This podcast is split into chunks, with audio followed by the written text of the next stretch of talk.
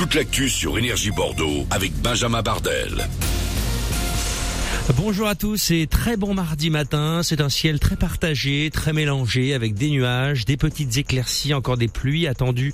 Elles seront peut-être plus soutenues d'ailleurs dans le courant de l'après-midi. Les températures sont assez douces. Une dizaine de degrés actuellement dans le Libournais et sur le bassin d'Arcachon. 15 pour la maximale de ce 14 mars. La grève à la SNCF se poursuit, encore des perturbations à la veille d'une nouvelle journée d'action nationale contre la réforme des retraites.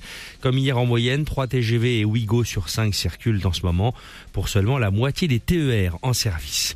L'iBoat ferme deux semaines après la mort d'un de ses clients. L'établissement de nuit au bassin à flot à Bordeaux est visé par une fermeture administrative de deux semaines. Un client est mort après y avoir passé une soirée en août dernier. Il a été retrouvé dans la nuit inconscient alcoolisé et blessé.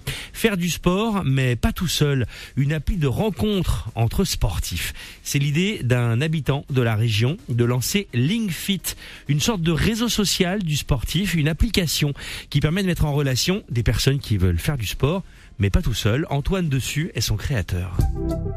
L'idée est venue en voyageant. En fait, j'ai habité en France et également à l'étranger et c'est vrai que je me suis toujours euh, intéressé au sport et j'ai toujours voulu faire du sport. Et donc, euh, je me suis dit, une application qui met en relation les sportifs, ça serait vraiment euh, utile pour moi, mais aussi pour plein d'autres gens, que ce soit pour les personnes qui bougent en France ou à l'étranger, mais aussi pour les personnes qui souhaitent créer du lien et, et développer leur réseau, aussi se challenger.